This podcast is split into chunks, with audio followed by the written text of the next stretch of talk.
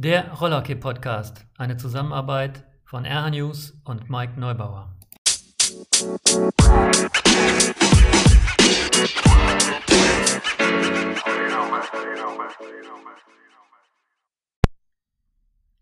Hallo und einen wunderschönen guten Tag. Ich begrüße euch zu einem neuen Rollerkey Podcast.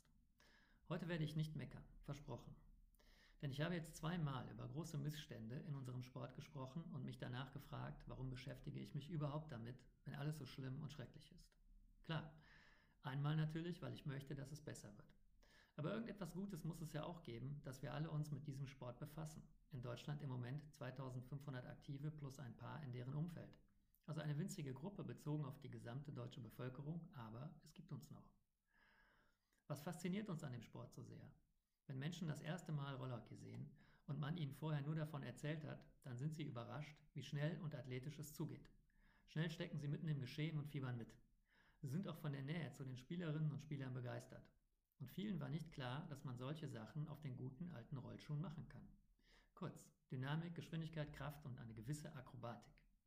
Die Regeländerungen der letzten Jahre haben sicherlich dazu beigetragen, dass der Sport schneller geworden ist und ich glaube, niemand möchte mehr ein Spiel aus der jüngeren Vergangenheit sehen, in der es noch eine Antispiellinie gab und die Teams sich oft sehr lange nur belauert haben.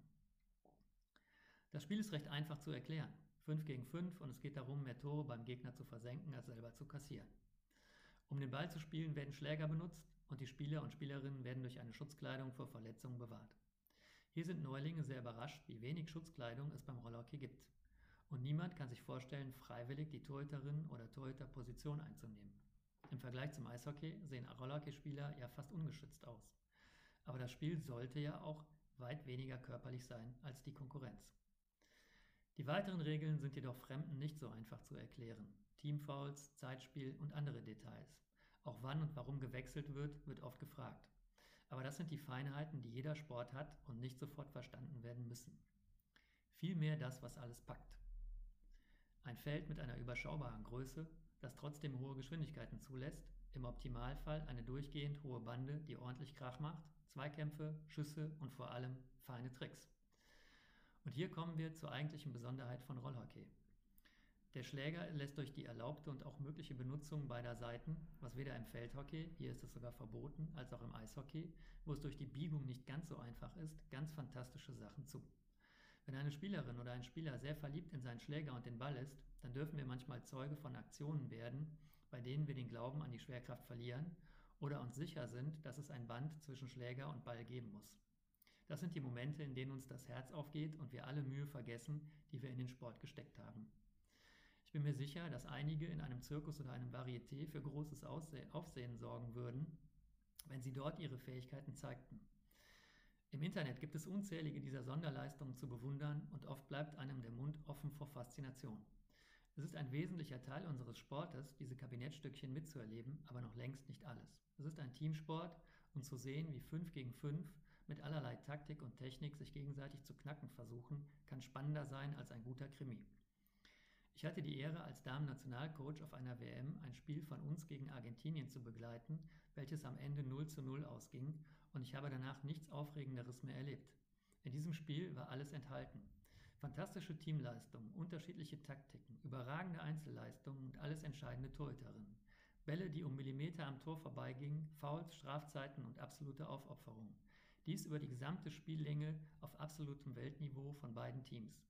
Dieses Spiel symbolisiert für mich alles, was unseren Sport so faszinierend macht, obwohl oder gerade weil kein Tor gefallen ist. Ich glaube, niemand, der dieses Spiel damals gesehen hat, hat ein Tor vermisst.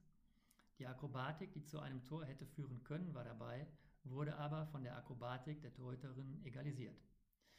Inzwischen ist der Sport, wie schon gesagt, durch die Regeländerung noch viel schneller geworden. Fitness spielt eine größere Rolle und so dürfen wir heute ganz andere Sportlerinnen und Sportler bewundern, austrainiert und muskulös, was hervorragend in unsere Zeit passt. Das Spiel 1 gegen 1 hat eine viel höhere Wichtigkeit bekommen und so sehen wir neben den taktischen Teamleistungen noch mehr Tricks als früher. Das rückt auch die Torhüterinnen und Torhüter in ein anderes Licht, denn sie sind viel mehr in das Spiel eingebunden als früher und sie sind eigentlich meine wahren Helden. Nur wer es wirklich einmal probiert hat, diese Position einzunehmen, weiß, was das bedeutet. Wie viel Mut, Kraft, Kondition, Beweglichkeit und Konzentration dazugehört. Es ist absolut beeindruckend, wenn jemand ein paar Meter von einem zu einem Schuss ausholt, in diese alle Kraft steckt und man selbst sitzt da mit ein paar Schonern und muss dieses orangefarbene Rechteck verteidigen, während dieser schwarze Hartgummiball mit bis zu 180 km/h auf einen zufliegt. Wenn man die absolut besten Torhüterinnen und Torhüter der Welt genau beobachtet, kann man nur ins Schwärmen kommen. Reaktionen in Millisekunden, Bewegungen, die schon vom Hinsehen wehtun, dann blitzartige Ausfälle in den gesamten Strafraum, so viel zu, im Tor ist Rollstuhllaufen nebensächlich, Vorausahnen von Aktionen der Spielerinnen und Spieler und oft noch Anweisungen geben. Das ist alles mächtig viel zu tun. Aber wer möchte, kann sich noch einmal den Gewinn der Portugiesen bei der WM 2019 anschauen und wer da der Matchwinner war. Und zwar weniger, weil er sein Tor sauber gehalten hat, natürlich auch deshalb, aber eher, weil er eine absolut aktive Rolle eingenommen hat, Gegner genervt, Penalties gehalten, Pässe gespielt, sein Team angetrieben und sich in jede Aktion eingeschaltet hat. Aber das sind Gründe, warum man den Sport auf höchstem Niveau bewundert. Warum mögen wir auch weniger perfekte Spiele? Natürlich, weil unser Club spielt, aber auch weil Teile von dem, was ich oben beschrieben habe, sich auch hier zeigen.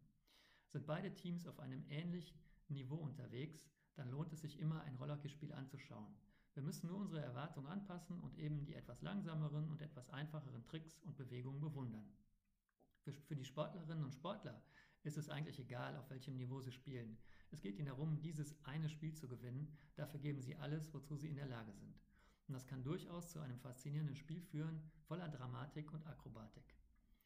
Und besonders unsere ganz Kleinen zeigen uns oft, weshalb wir so viel für diesen Sport geben. Wenn zehn fast schon etwas orientierungslos wirkende sieben- bis neunjährige sich um den einen verfügbaren Ball streiten, dabei des Öfteren ihre Fähigkeiten zu bremsen unterschätzen und auch schon mal zwischendurch in der Nase popeln oder der Omi winken, so tun sie das nicht alles mit weniger Einsatz, als sie es bei einem WM-Finale tun würden. Außer vielleicht das mit dem Popeln und der Omi winken.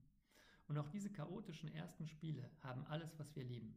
Teams aus unterschiedlichen Clubs, die es sich zeigen wollen, teilweise schon die ersten guten Manöver auf den Rollschuhen, den ein oder anderen Trick, aufopfernd kämpfende Torhüterinnen und Torhüter, Tore und Hektik auf der Bank. Wenn diese kleinen Menschen älter werden und im Sport erhalten bleiben, dann werden wir eine stetige Entwicklung sehen, die bis in die Elite führen kann. Wir werden versuchen, sie zu begleiten und ihnen ein paar Dinge zu vermitteln, die auch über den Sport hinausgehen. Zum Beispiel Teamgeist, den Willen zum Training, körperliche Fähigkeiten, die ihr Selbstbewusstsein stärken und viel Spaß dabei, wenn Sie einem Älteren das erste Mal den Ball durch die Beine spielen. Wir alle erleben durch unseren Sport Dinge, die besonders sind. Reisen, Momente des Glücks und der absoluten Frustration. Dies sind keine besonders Rollerhockey-spezifischen Erlebnisse, das gibt es in fast jedem Sport. Aber da wir eine recht kleine Gemeinschaft sind, ist es vielleicht etwas intensiver.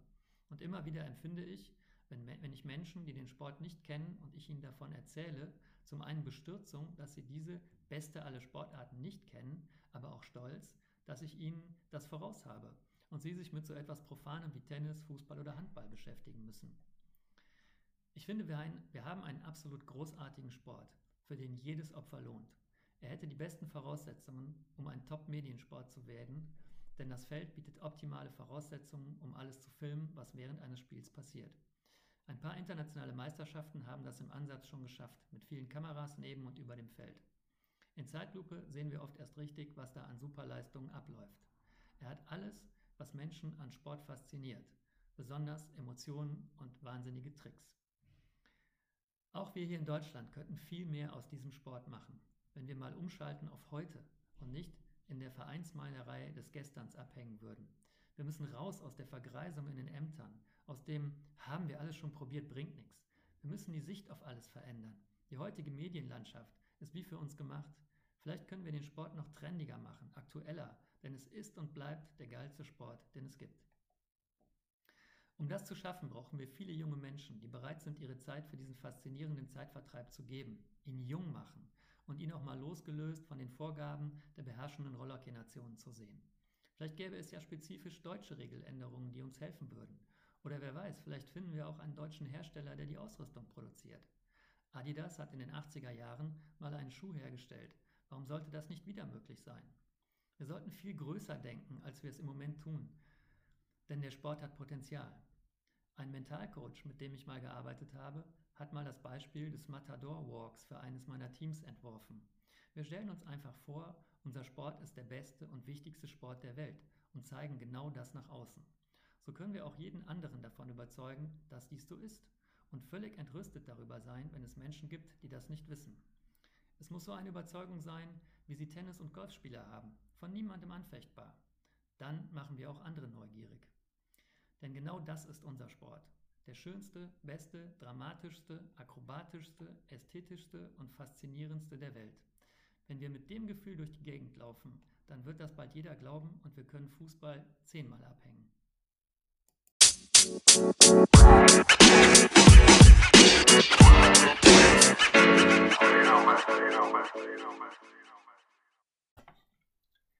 Dies war der Rollerkey Podcast von RH News und Mike Neubauer. Solltet ihr dazu irgendwelche Kommentare abgeben wollen, so könnt ihr das gerne tun, indem ihr an info@rh-news.net schreibt. Wir freuen uns darauf. Bis bald.